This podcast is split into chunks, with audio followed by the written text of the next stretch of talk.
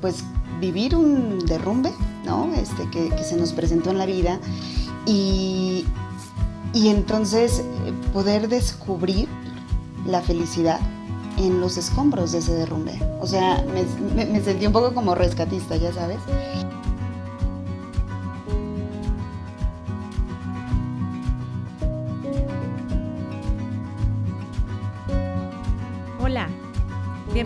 Podcast Bienestar Conciencia. Soy Nicole Fuentes. Y hoy estoy muy contenta porque está con nosotros Carla Palomino como invitada. Antes de saludarla y darle la bienvenida, déjenme contarles un poco sobre quién es Carla.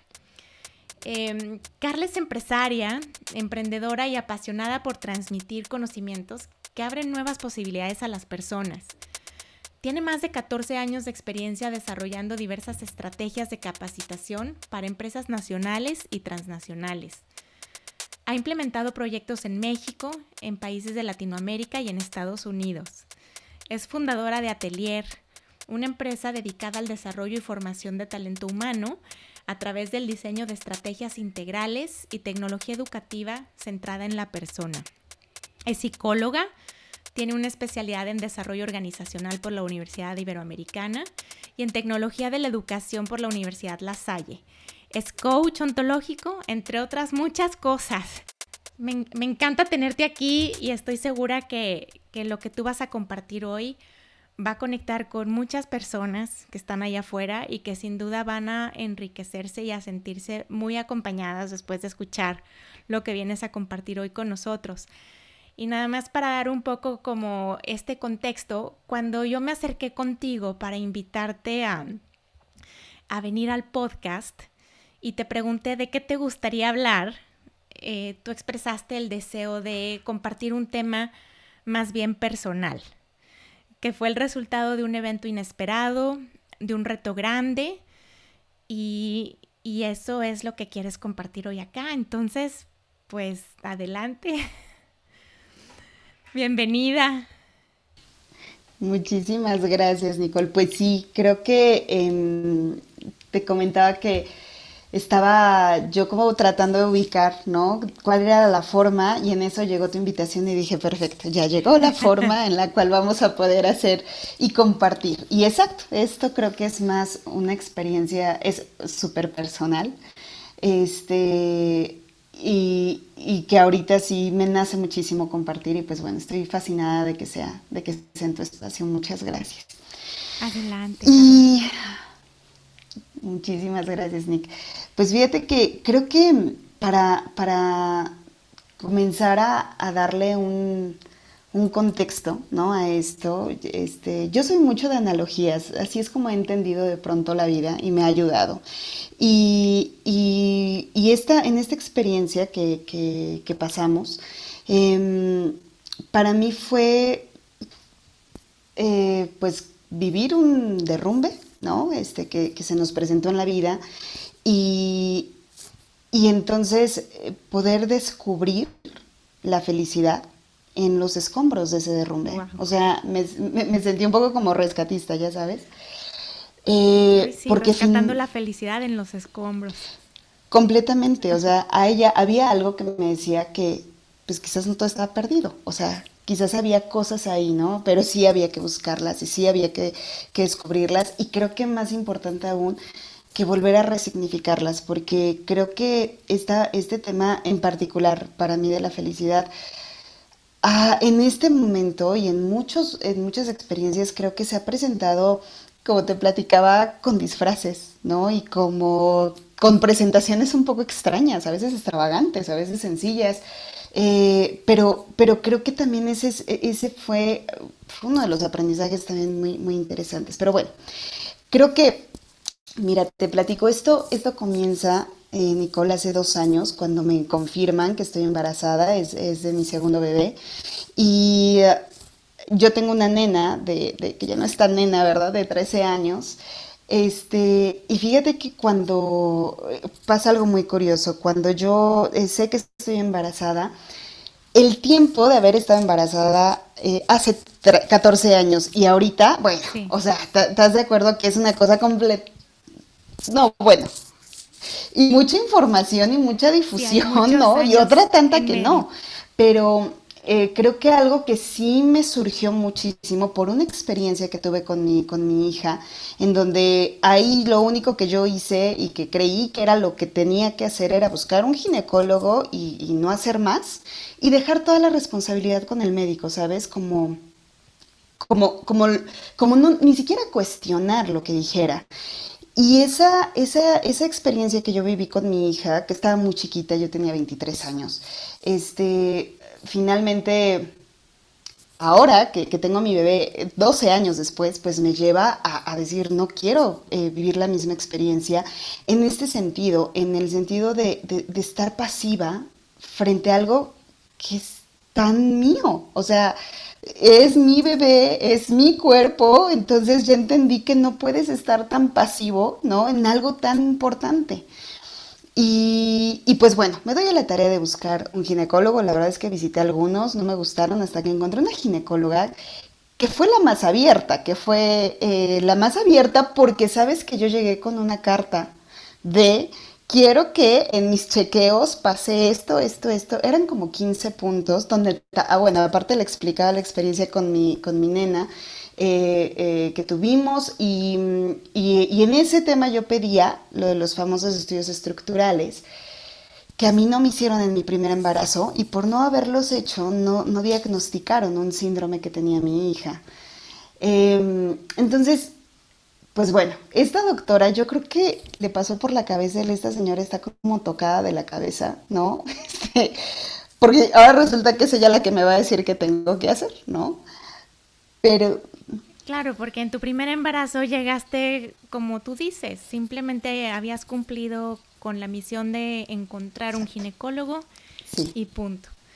Y pasaron cosas que te llevaron a, a decir, no, sea, tengo que llegar bien preparada y entonces llegaste con este pliego petitorio de sí, 15 sí, sí, Sí, porque de alguna forma yo pensé que, ¿sabes? Otra lección, ¿verdad? Yo pensé que eso eh, de alguna forma te da una cierta seguridad, que seguridad pues no quiere decir que las cosas no sucedan, ¿verdad? O sea, yo ya entendí algo, la vida no es a modo y está bien, está bien, pero sí creo que da mucha paz cuando, cuando, cuando entonces sí intervienes en el proceso, cuando sabes que hiciste todo lo que pudiste haber hecho, creo que de verdad las cosas y las experiencias se viven de verdad desde otro lugar. Por eso creo que es tan importante este mensaje de sí intervenir, de sí levantar la mano, de sí decir, eh, o sea, yo entiendo la labor de cada especialista y la entiendo y la honro y me encanta, pero la parte principal es uno y en este caso no cuando es el embarazo es ya tu bebé y nadie nadie más da la cara por tu bebé que tú. Entonces esa parte Eres su pues, representante número uno. Exacto completamente y ahorita vas a ver o sea sí porque eso en eso te conviertes. Entonces em, esa cuando esta doctora te digo, fue, fue, flexible porque dijo, de acuerdo, si tú con eso estás tranquila, no pasa nada. digamos, a pesar de tus completamente infinitas requisitos. Completamente, y se lo agradezco.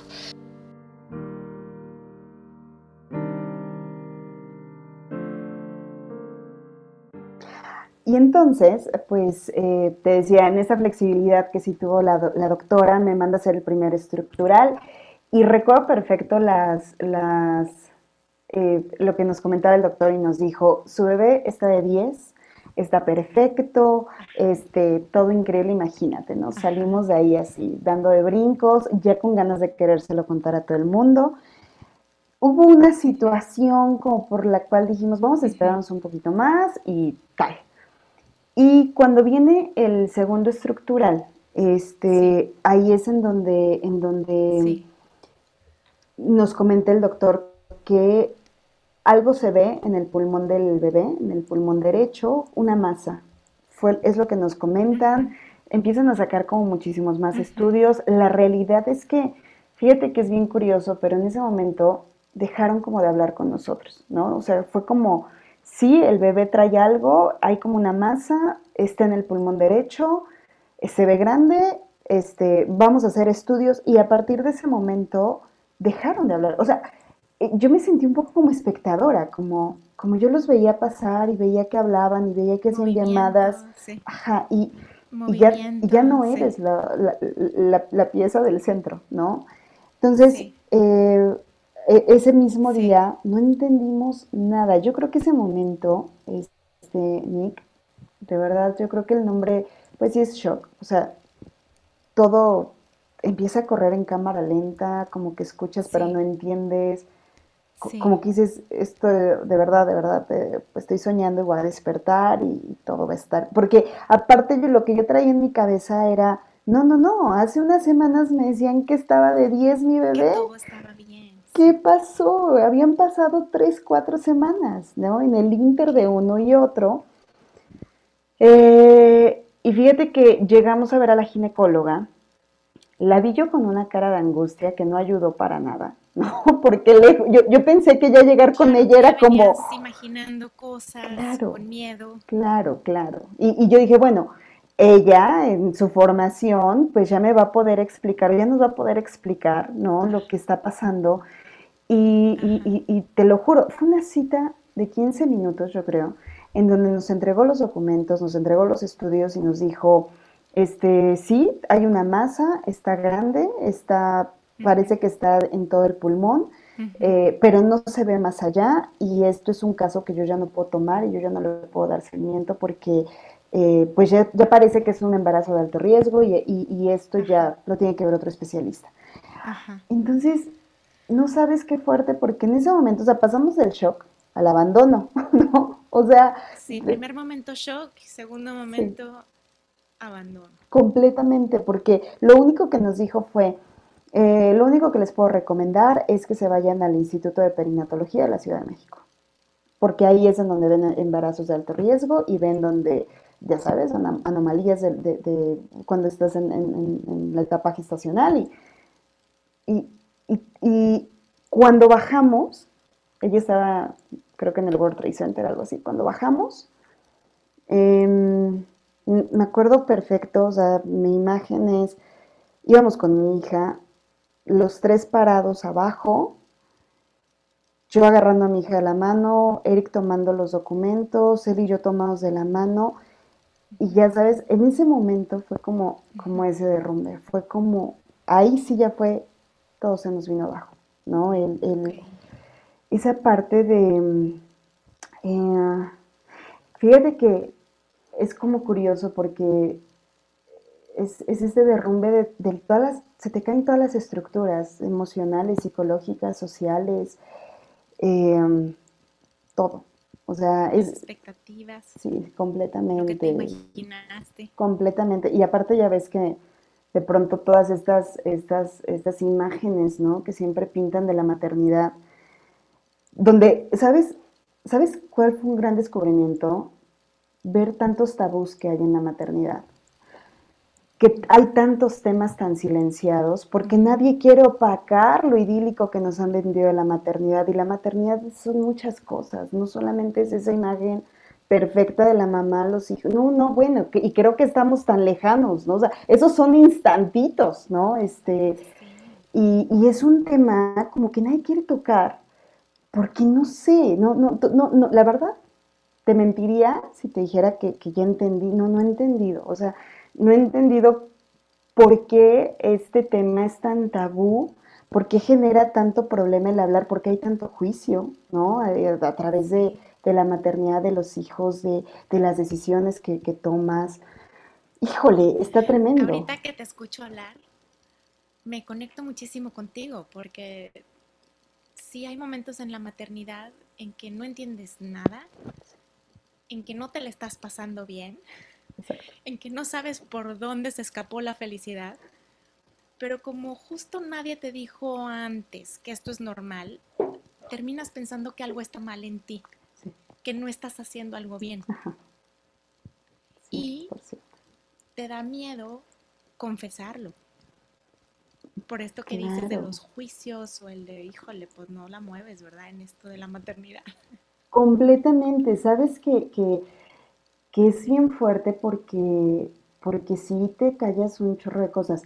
Esta, em, y creo que, que, hay también mucho desconocimiento, ¿no? Este, digo, también nosotros nos topamos con esa parte médica, ¿no? En donde, pues, que pasen, vaya, no todos los padecimientos tienen una explicación ya científica, no todos están estudiados, no para todos hay una cura, no para todos hay medicamento.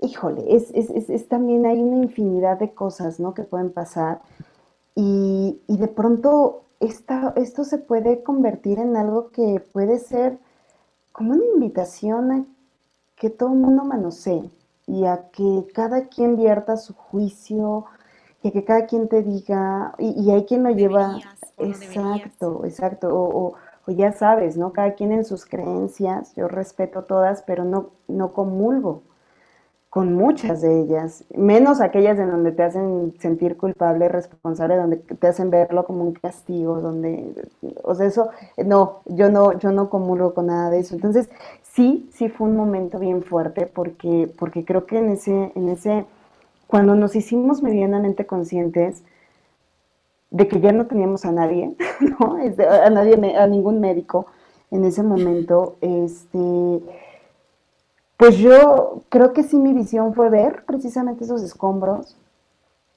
y empezarlos medio a mover, para ver qué se sacaba de ahí, qué salía. Y fíjate que hay algo bien, bien, o sea, muy impresionante porque, porque cuando tú, creo que cuando, cuando quieres encontrar un propósito, un significado sí aparecen cosas que son para mí, ¿no? Muy cercanas a la felicidad, a cómo se ve, cómo se siente, cómo huele la felicidad. Y, en ese momento, yo me acuerdo que, bueno, hablé, con mi mamá y le comenté, yo no sabía ni qué decirle, porque ni yo misma entendía, entonces yo le decía, nada, entonces yo le decía, mami, que el bebé que tiene una cosa así, que no sé qué, y pues ya me quedé sin doctora y, y, que me están mandando un instituto. Entonces, de pronto me dijo mi mamá, ah, vénganse para acá y acá nos comentan y, vengan, o sea, como que mi mamá ya sabes, ¿no? Una red impresionante de, no, vénganse para acá y, ahorita platicamos y, y, calmados y no sé qué. Cuando llegamos a casa de mi mamá, me dice mi mamá, oye, encontré un médico con lo que yo le había dicho que te juro, Nick, yo no sé qué le dije porque ni yo entendía y entre el llanto y entre, ya, ya sabes, y me dijo, encontré un médico que parece que ve como estos casos, ¿no? Con bebés que tienen como una masa, no sé qué. Y entonces empezamos a ver a este, a este médico, hablo, o sea, para mí eso fue una así luz de esperanza, ¿no? Donde dije, ok, ok, o sea, ya sabes, removiendo los escombros, ok, apareció esta pieza, ¿no? Y luego, completamente, y luego hablamos, este médico la verdad es que tiene una agenda impresionantemente saturada, porque es de los, creo que es el único médico cirujano fetal que existe en México. Este, y, pero él al ver nuestro diagnóstico nos hizo un espacio casi, te lo juro, inmediato. Y, y, finalmente, pues bueno, cuando vamos, e, este doctor se llama, que, que le agradezco en el alma, es Rogelio Cruz, este, y finalmente, cuando vamos con él, eh, no sabes la calidez ¿no? de, este médico y, la, forma tan maravillosa en la cual, bueno, nos tomó, otra vez nos sentimos rescatados, ¿sabes? O sea, sentimos que alguien ya llegó, nos, nos rescató. Y pues esa cita con él fue muy reveladora porque, porque por fin alguien nos explicaba pues este padecimiento y, y, ya cuando le puedes poner palabras, ya cuando lo puedes verbalizar, creo que sí es más fácil de pronto acomodarlo. Em, pero otra cosa que viene con la conciencia es que, o, que a nosotros nos llegó con esa conciencia en ese momento fue entender la gravedad del padecimiento que tenía nuestro bebé. Entendimos que, estábamos frente a una batalla que, que no, ¿sabes? Como una batalla que no podíamos dimensionar, no alcanzábamos a dimensionar. Y es curioso, Nick, porque, porque esa batalla era de mi hijo. Pero entonces nosotros la tuvimos que luchar. O sea, nosotros nos tuvimos que convertir en su ejército. Me encanta lo que acabas de decir. Era la batalla de mi hijo. Sí. y teníamos que pelearla con él también. Completamente, completamente. Y sabes, yo sabía que era lo que sí lograba ver es que era una batalla, como un proceso, como un tiempo, como, como que había algo en mí que sabía que si hacía esa parte, podía pasarle la estafeta. Así. O sea, no sé cómo. déjame hacer una pausa ahí. Pasarle la estafeta. Hacer todo lo que yo pudiera hacer y después pasarle la estafeta. Sí, sí, sí, sí, sí. Regresarle su batalla. Porque era de él. era de él y, y creo que esa parte en donde a partir de ese momento nos asumimos como su ejército, como, ok, aquí vamos a estar haciendo todo, mi cuerpo va a estar a disposición, mi cuerpo fue lo más conmovedor porque aguanto, no sabes, tantos, tanto medicamento tan fuerte, ¿no? Que yo sé que en otro momento digo, ¿cómo, cómo la gente no se envenena, ¿no? De pronto con tantos medicamentos. Creo que fueron muchísimos estudios súper dolorosos para él y para mí. Pero, pero mi cuerpo fue tan, tan, no, bueno, me conmueve. Acompañó en la batalla. Completamente, completamente. O sea, se portó, bueno, a la altura de las circunstancias. el mejor ejército. Completamente. Y, y, y, fíjate que finalmente, pues claro, mi esposo, este, mi hija, porque bueno, mi hija ya no está tan chiquita, ella ya preguntaba, nunca he sido partidaria de esconderle las cosas. Entonces, pues era compartir con ella, entonces ella nos acompañó y entonces ella decía, pues claro, mi hermanito, ¿no? Y mi hermanito, y lo asumió desde ese momento así. Y, y, bueno, fíjate que en términos médicos, el, el diagnóstico que tenía, el padecimiento que tenía nuestro bebé, en términos médicos era una malformación adenomatoidea quística. En palabras terrenales, es un tumor. Esas son las terrenales Exacto, las terrenales es, en su pulmón derecho tenía un, tumor formado por quistes que crecía de manera acelerada. Entonces, e, e, ese, ese tumor que de pronto nada se estaba en el pulmón derecho, se estaba pasando al izquierdo, ya estaba empujando el corazón, ya lo estaba recorriendo y estaba grave. Esa es la realidad. De verdad, Hoy lo pienso y digo, wow, está fuertísimo porque, porque te digo, eso también te da la conciencia, o sea, la conciencia no nada más es, ay, qué padre, ya lo vi, como ya lo sé, pues ya pasamos a otra cosa, no, también, también hay cierto dolor en ser consciente, ¿no? Por eso dicen bendita ignorancia y sí, o sea, sí, hay cosas que no sabes. Sí, a veces es una buena herramienta. completamente. Pero a veces no, o sea, a veces sí tienes que saber, sí tienes que entender, este, em, creo que, este, eh, cuando, cuando supimos ese padecimiento, te digo, o sea, sabíamos que estábamos frente a una batalla, no dimensionábamos, no fuimos capaces de dimensionar en ningún momento, porque cada vez se venían y se presentaban cosas y, y de pronto había veces que nos decían, no creció el tumor. ¡Wow! ¡Qué padre! oigan, pero no creció el bebé. ¿No? Entonces, eh, era, fue una, fue una montaña rusa y, finalmente algo que yo agradezco muchísimo, Nick, es, es, es em, para mí es este milagro, ¿no? De, cómo las cosas se te van presentando. Para mí, no, yo no, no creo en los milagros como algo mágico no, no, no, no, no, no, no, no los considero así. Yo creo en los milagros como, como cuando llega la persona adecuada, como cuando llegas al lugar adecuado, en el momento adecuado, como cuando recibes la información que necesitabas, ya sabes, para dar el salto, para, dar el brinco. la siguiente decisión, Exacto. El siguiente paso. Así.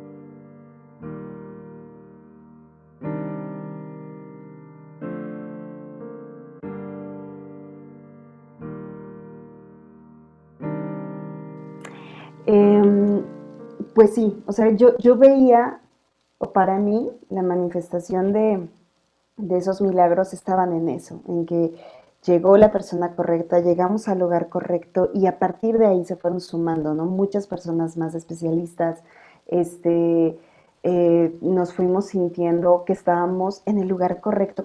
Porque ¿sabes qué pasa, Nick?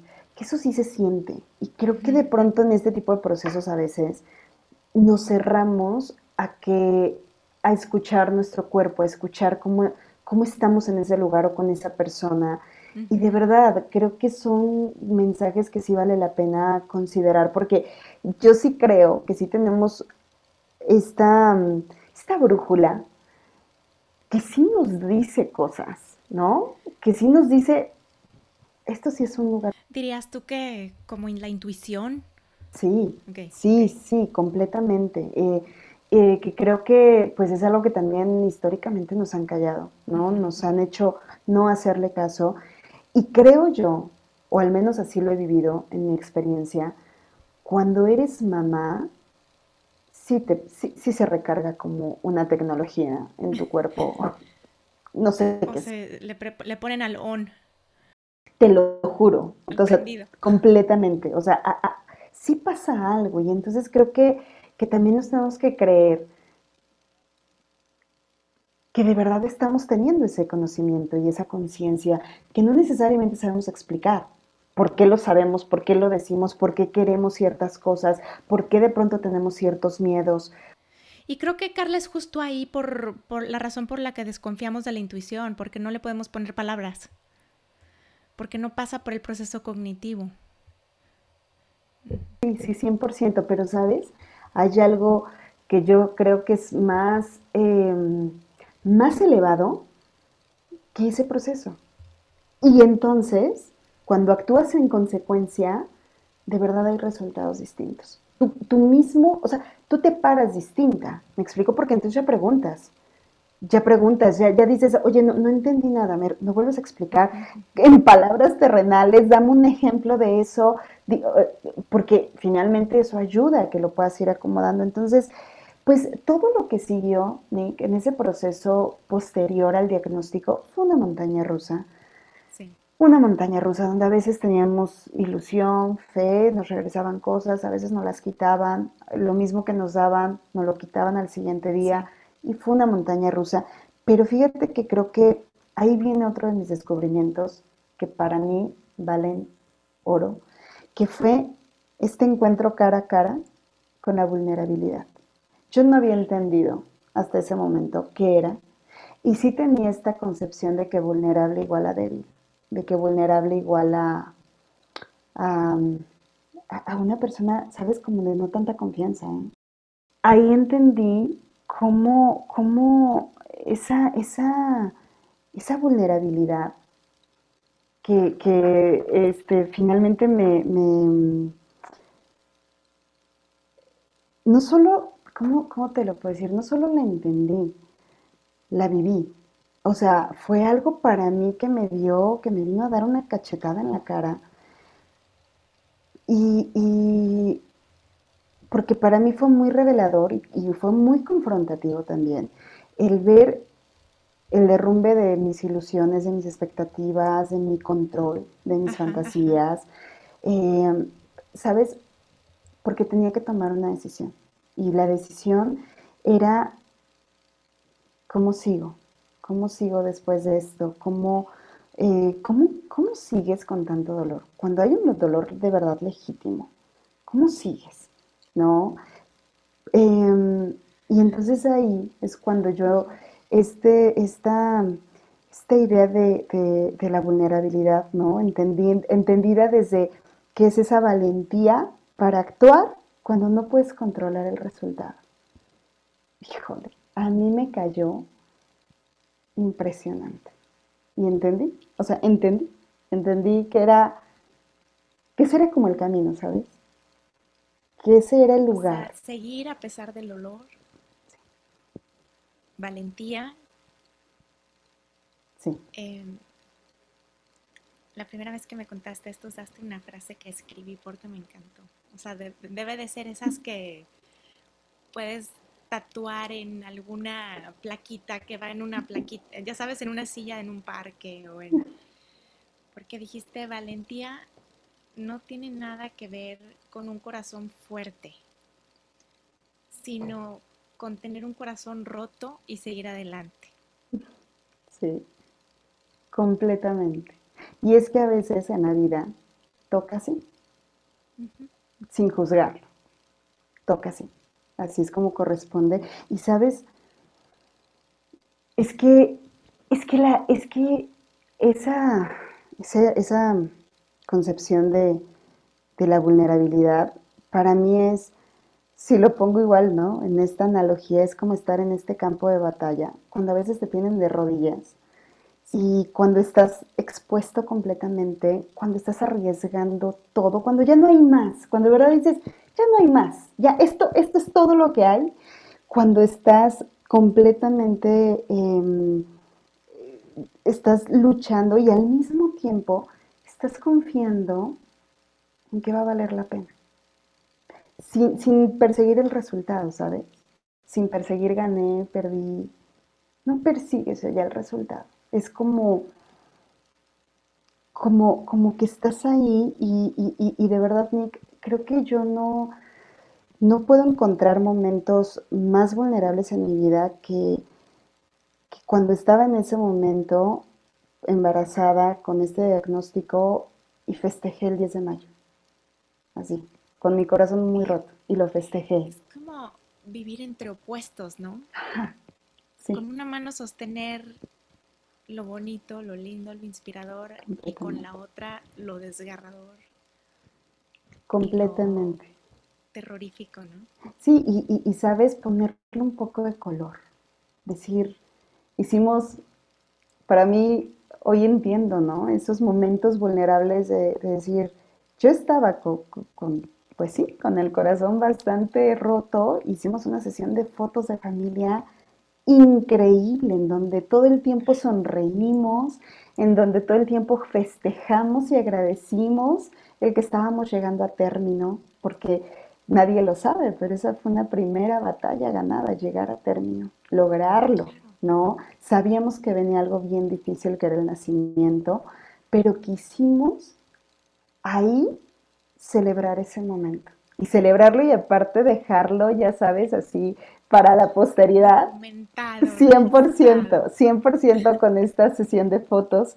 Eh, hay, un momento súper vulnerable era estar pasando todo esto y, y, entre mi esposo y yo hacer planes para nuestros hijos y después llorar, llorar mucho tiempo y después abrazarnos y después decir, ok, pues vamos a seguir. Y sabes, como, como en esta, como en esta, como en un programa de alcohólicos, ¿no? El solo por hoy. Y, lo mío era solo por esta hora, casi casi. O sea, después se fueron haciendo esas reducciones, ¿no? no solo un día a la vez, sino una hora a la vez. Completamente. Media eh, hora a la vez. Sí. Porque, ¿sabes? Hay veces que, que o sea, esta palabra, esta frase, que a veces ya suena hasta cliché, ¿no? El, este, el que te dicen que aquí y ahora, que vivas en tu momento y tu presente. Híjole, pues a mí sí me tocó vivirla así porque no había nada más. no había nada. El futuro estaba en el aire. Completamente. Y porque las cosas sabíamos que podían cambiar en cualquier momento. Entonces, creo que no vives más en tu aquí, en tu ahora, en tu presente, cuando no hay nada, cuando no hay más. Este, yo, ¿sabes? Yo me, yo me aferraba a sentirlo. Cada vez que lo sentía que se movía, yo decía, ok, seguimos adelante. Porque para mí esa era la señal de decir, seguimos adelante, seguimos adelante completamente, ¿no? Y era como, como esta, pues sí, como esta parte de, em, de, tomar pequeñas piezas así chiquititas y, y, darles un significado más allá de ti, ¿no? Este, significar. Completamente. Creo que es un arte, de verdad, y creo que eh, resignificar en serio te puede salvar la vida. Te puede salvar la vida, te puede salvar el proceso. Este, porque, porque entonces cobra otro propósito, cobra otro sentido y lo que se me hace más increíble, Nick, es cuando ya está por encima de ti. Entonces, está bien, tú ya estás a disposición, me explico, tú ya eres un vehículo, ¿no? Este, ya no se trata de ti y eso está bien. Eh, creo, que, creo que esa parte, creo que para mí era vivir como, como todos los días entre la vulnerabilidad, la valentía, la tristeza, el derrumbe, la fe. Y para mí la suma de todo esto, ¿sabes qué era la felicidad? Está, rarísima mi fórmula, ¿no? Pero, pero sí había esos momentos de decir, ok, ya pasamos un día, vamos a ver mañana, ¿no? Ya aguantamos los dos, pues vamos a ver mañana qué. Y sabes, ahí es donde te decía al principio, cómo la felicidad de pronto se nos presenta disfrazada, con disfraces, a veces hasta de tristeza. Y, creo que no deja de ser felicidad, ¿no? Entonces, em, yo creo que, que esto también me llevó mucho a entender esa magia de encontrar lo, extraordinario en lo ordinario, porque te digo, yo me tenía que agarrar de lo más ordinario que te puedas imaginar en tu día. De lo más micro, de, lo más. Detalles. Sí, para poder seguir. Para mí ya no había extraordinarios. O sea, en ese momento no. Y, y más bien como dices tú, esos un paso se volvió un extraordinario. Completamente. Y entonces lo festejaba. Entonces llegaba la noche y decía, lo logramos vamos a descansar, ¿no? Y, al siguiente día, y también permitiendo que todas estas emociones, pues también fluyeran. Creo que fue para mí una pieza clave, obviamente, tener eh, un esposo tan cercano, tan involucrado, tan, tan... Eh, yo hoy veo también su proceso y digo, ¿cómo no te volviste loco? ¿Cómo lo hiciste? Porque está acá ¿no? O sea, eh, porque finalmente para él era verme a mí y a través de mí ver a su hijo y ver a su hija. Y, hay veces que yo nada más podía verme a mí, no podía ver ya más nada, no me alcanzaba para ver más nada, ¿no? Entonces, pues fíjate que al final llegó el día de su nacimiento y ese era el momento en donde yo sabía que le pasaba la estafeta a mi hijo. Yo sabía que ese, ese era el momento para entregarle su batalla y que él la siguiera luchando, porque él saliendo de mí ya dependía de él sí, ya, 100%. Totalmente. 100%. Y no sabes, Nick, cómo lo hizo. O sea, su nacimiento fue magistral. Tomó la batuta de una manera bueno, un guerrero como los grandes, porque él no salía de la panza y él ya estaba gritando, como diciendo, ¡eh! Aquí estoy. Y, no hizo falta que lo apoyaran en nada, no sabes todos los médicos que había en el quirófano, todas las máquinas que había, porque todos sabíamos que íbamos a... ejército nuevo para... Tremendo, tremendo. todos los médicos, ya sabes, así como esperando, ¿no? A ver cuál era la complicación y sabíamos que lo podían operar, sabíamos que lo podían inmediatamente entubar, sabíamos que le... Habían dibujado, me imagino, cualquier cantidad de escenarios.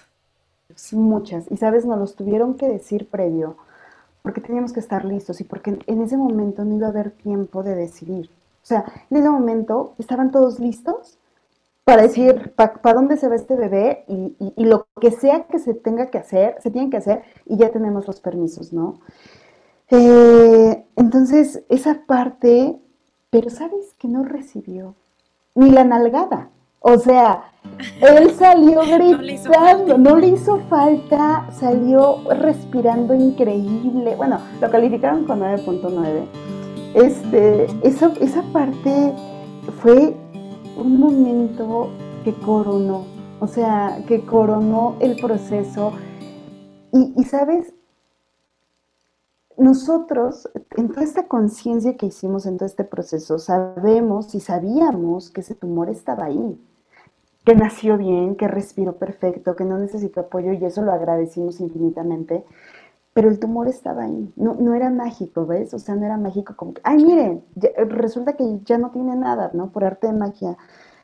Pero, ¿sabes? ¿Sabes? Em, lo que sí vimos, Nick, es con esto que nos pasó, es que hoy en día sí hay opciones, hay especialistas, hay tecnología, hay innovación, hay más estudios, es más, hay una serie de cosas que ahora sí juegan a nuestro favor y que de pronto no las utilizamos o no accedemos, ¿no? Eh, creo que eh, creo que estamos en otro momento, afortunadamente, y, esa parte em, creo que el poder integrar todo eso, para mí, y en el caso de mi hijo, fue lo que hizo que esto fuera exitoso, ¿no? Eh, mi bebé fue operado hace ocho semanas, este, ocho semanas, sabíamos que le tenían que quitar ese tumor, su recuperación fue igual, magistral, fue una cosa impresionante como reacción. Tomó el mando. Tremendo, o sea, tremendo, tremendo. Eh, creo que eh, esa parte, sabes, aunque sabíamos, nosotros veíamos a nuestro bebé, lo vimos todo el tiempo bien, feliz, creciendo, comiendo, para nada lo identificamos jamás con una enfermedad, ni a él ni a mi hija, jamás. Sí. O sea, y entonces, ellos pues tampoco se vivieron jamás enfermos, ¿no? Este, la recuperación de él fue maravilloso y, y, sabes, yo cuando, cuando platicaba contigo, Nick, la primera vez, yo apenas me estaba haciendo consciente y en ese momento lo pude verbalizar, creo que hasta ese momento lo pude verbalizar y ya me pude decir, la batalla se acabó ya, ya pude hacerlo, ¿no? Este, es algo que me conmueve muchísimo porque, pues porque fueron dos, dos años, ¿no? Este, porque sí fue dejar la vida ahí. Eh, y, y, al tiempo de, verlo, de poder platicarlo por fin, mm, pues sí me doy cuenta de las grandes lecciones de esta experiencia. Y no solo lecciones, creo que de los grandes regalos, ¿no? Creo que para mí esas grandes lecciones, en principio como, como persona, ¿no? Es, siempre de verdad buscar esta información, estar enterados de lo que pasa, hacernos parte del proceso, aunque... Ser, como muy proactivos, ¿no? Completamente. sí, sí, sí, sí, porque porque somos nosotros, porque sí tenemos una brújula. Es, más, te diría, va tan sencillo como, como si con un médico no te sientes bien, no es el lugar correcto. Sí. Y busca otra opción. Yo aprendí a no quedarme nunca con las primeras, em, este, ya sabes, con las primeras cosas que nos decían. Yo siempre buscaba una segunda opinión. Eh, porque creo que ahí hay muchísima riqueza, ¿no? Y, finalmente hay un camino y finalmente tienes más certeza también. Otra, otra lección es solicitar, precisamente en esta parte médica, solicitar a los médicos que su visión sea más integral, que, que, que sea más, más de prevención y que hagan uso de la tecnología disponible. O sea, creo que uno a veces le da pena decir, oye, ¿y tu aparato con el que haces los ultrasonidos, como de qué año es? ¿No? Y uno pensaría... y ya lo llevaste a mantenimiento. Claro, y uno pensaría, ¿cómo crees que va a preguntar eso? ¿Cómo crees que no? Es el aparato por el cual podrían ver que hay algo. Fíjate, con este aparato que tenía la ginecóloga, jamás, ella aún ya sabiendo que había un tumor, jamás lo, lo vio. Porque la, tecnología, necesaria claro, claro. Y claro, cuando vas a una clínica fetal, pues eh, tienen la tecnología, ¿no? Aquí lo que veíamos con este doctor con el que íbamos, ellos están en Querétaro y tienen una clínica que se llama Médico Fetal. Em, no sabes, Nico, o sea, se veía el huesito de, de su nariz, o sea, es una cosa impresionante. Sí, claro, de esa forma podían ver, ¿no? Este, y tomar mejores decisiones. Otra, otra que se me hace, creo que es un aprendizaje de verdad para mí muy, muy relevante transmitir, el entender que ahorita ya nadie funciona en solitario, tampoco las especialidades. O sea, el integrar estos, estos equipos interdisciplinarios es que es que es así. O sea, hoy en... casi obvio, ¿no? Sí, exacto. Y sabes, es como pensar, a ver, el ginecólogo está perfecto, pero el ginecólogo te ve a ti como mujer en tu etapa de gestación. Pero el médico fetal ve a tu bebé. Él no te ve a ti, él ve a tu bebé. Él es el experto, el especialista que puede saber día con día qué debería estar pasando allá adentro y qué no debería de pasar. Entonces, de pronto yo digo, es que ese, en principio ese tendría que ser ya el dúo, ¿no? El ginecólogo y el médico fetal. Y los dos, de, o sea, qué, ideal sería, ¿verdad? Que los dos fueran, claro, de la mano. O sea, porque los hallazgos de uno se comparten con el otro.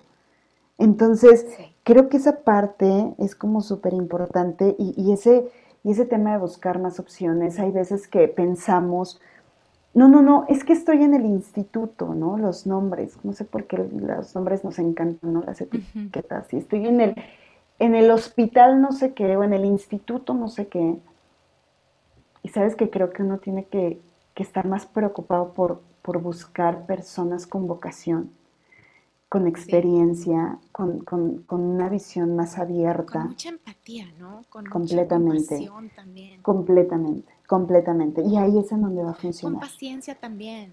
Ah, sí. Porque muchas veces, pues, ellos quizá lo ven todos los días, pero para ti es primera vez. Completamente, completamente. Y, fíjate que es algo bien curioso, ¿no? Esta humanización de los médicos, eh, que, que yo creo que tiene que ver mucho cuando hay una vocación legítima. No, este, esa, esa parte se me hace como muy valiosa. Y, por el otro lado, los, los, los, regalos ¿no? que yo identifico de todo esto es como, como mi bebé Luca desde el primer momento simbolizó, o sea, desde que supimos de su llegada, él simbolizó la unión. Y, y algo, fíjate bien, bien increíble que nos pasó es que yo creo que mi esposo y yo dejamos de ser solo pareja y, como que nos trascendimos a ser unidad.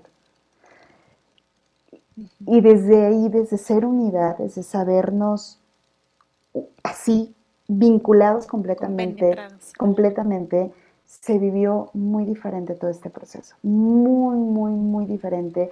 Y entonces esto pasaba y lo que ocurría en esta unidad que se fortalecía, no se tambaleaba, al contrario, ¿no? Cada vez iba como, como fortaleciendo, creo que como familia, pues igual, nos amalgamamos de una manera increíble en donde hoy todos, todos como equipo nos sabemos más fuertes, más capaces, más amorosos, más cómplices, ¿no? Más, más tribus, ¿sabes? O sea, cuando ya de verdad dices, ya, aquí está, ya la hice, ¿no? Este, aquí está esa, esa tribu. Y, y creo que a mí como mujer, eh, siempre me he sabido fuerte, pero cuando parí a mi hija y a mi hijo, supe que era invencible. Y sabes, sabes, o sea, ser invencible no quiere decir indestructible. Al contrario, hoy sé que me puedo derrumbar, que, que gracias a ellos yo adquirí de verdad esta capacidad de saber que me puedo volver a construir, que me puedo volver a edificar, que me puedo reinventar. Hoy me encanta, Nick, incorporar este aprendizaje a mi vida porque ya no me dan miedo los derrumbes, ¿sabes?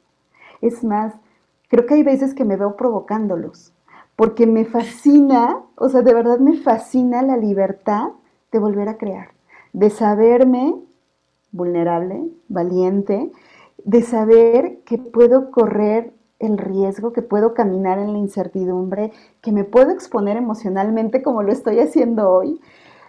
Y, y, esa parte es para mí valiosísima. O sea, esta, esta historia pocas, muy pocas personas la sabían. Creo que nadie al 100% más que mi red de apoyo, ¿no? Mis papás, mis hermanos. Eh, y yo sentí un gran deseo por compartirla porque creo que a lo mejor por ahí hay una mamá, ¿no? Que está hoy cargando uno de los peores dolores que como mamá puedes cargar, ¿no? Que es ver la vida de tus hijos en riesgo con una enfermedad o con un padecimiento. Y, y, creo que creo que de pronto este tipo de procesos son, se, pueden opacar mucho por el miedo. Y, el miedo está presente en todo el tiempo, ¿eh? o sea, todo el tiempo. Pero, pero, pero también está la otra parte, que es que creas, ¿no? Que es esta fe, que es esta, este creer en ti, este saberte fuerte, este saberte que si estás, que si estás de verdad haciendo palpable este milagro, ¿no? De que una personita se geste dentro de ti. Híjole, o sea, es que yo no me imagino qué más, ¿no? Em, y, sabes, creo que también eh, otra, otra gran lección es que esta experiencia, este tipo de cosas, no se transitan solos, no, se no, no son para transitarse solos, pero entonces creo que también uno debe de aprender a ser selectivo, de saber de quién se va a hacer acompañar. Eh, este, es que, híjole, elegir a tu red de apoyo, eh, elegir quién es, quién va a vivir, quién va a ser testigo de tu historia, es que ese es un privilegio, Nick, que no se lo puedes dar a cualquiera, de verdad. O sea, creo que de verdad es súper importante contar con personas que ante todo te amen, que ante todo te respeten, que ante todo no tengan juicios, que tengan la claridad de que estoy acompañando. Así, a veces en silencio. a veces sin recomendarte, Exacto. sin solo ahí. Solo ahí, ¿sabes? Y, a veces es un solo ahí para llevarte comida, para cuidar a veces a los tuyos, para papacharte, para llorar, para platicar lo mismo que ya platicaste y es la 50, ¿no? Que la vuelves a platicar. O sea, eh, creo que creo que no todos, no todos somos de pronto esos buenos acompañantes y sí es importante elegirlos porque creo que sí hace una gran diferencia en este tipo de procesos. Eh, y de lo que se trata es que cada uno de estos procesos nos lleve a la, a, la, a cuestionar si eso que estamos sumando, ¿no? Entiéndase, persona, tecnología, lo que sea, está sumando al proceso. O sea, para mí creo que em, lo más, lo más, creo que la, la, mira, la forma en la que yo cerraría esta plática es, y en la que yo la concluyo para mí, es que cuando yo veo pues la grandeza de estos regalos, ¿no? Eh, sé que hay un ser supremo ¿no? Que sabe la magnitud de todo lo que vivimos. Y, pues, ay, y pues ahí está la consecuencia, ¿no? Y ahí están como esos, esos regalos. Y, y, creo que para mí hoy es un privilegio, porque así lo vivo, que de pronto veo que hay personas que van buscando un libro de alguien que les inspire, ven una película, ven un documental. Yo tengo que caminar unos cuantos pasos, me topo con dos caritas recuerdo la historia y digo, ahí está mi fuente de inspiración, ¿no? Ahí está eh, esa, esa, esos dos seres que para mí han sido los más valientes, los, unos maestros obviamente de vida y, y que de pronto dices, wow, y la cereza del pastel es que me llamen mamá. Esa parte Ay, creo que...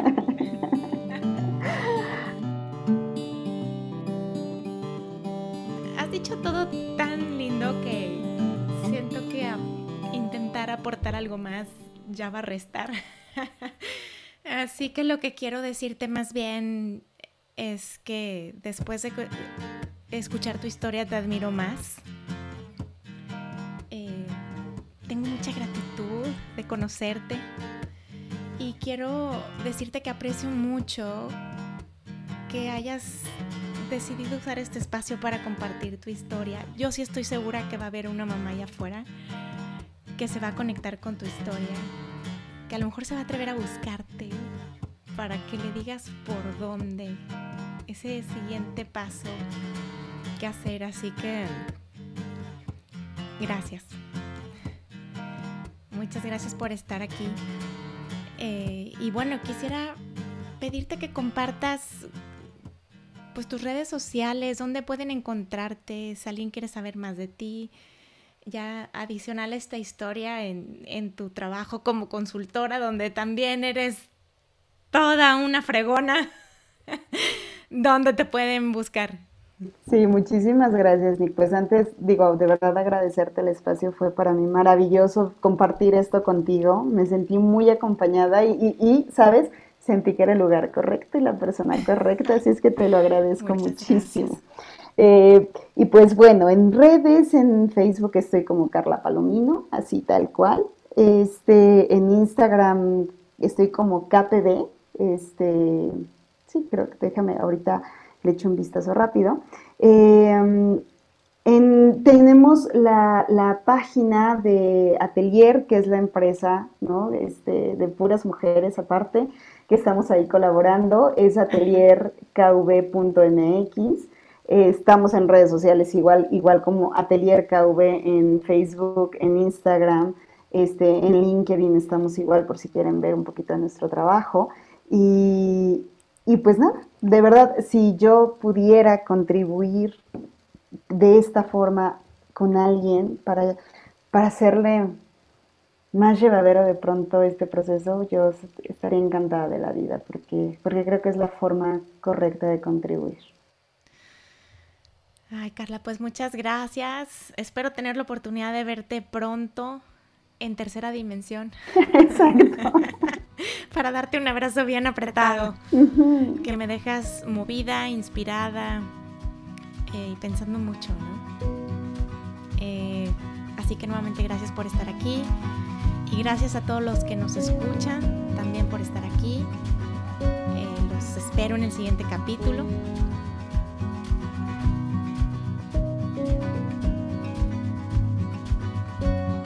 El podcast de Bienestar Conciencia es una producción de ruidoso.mx.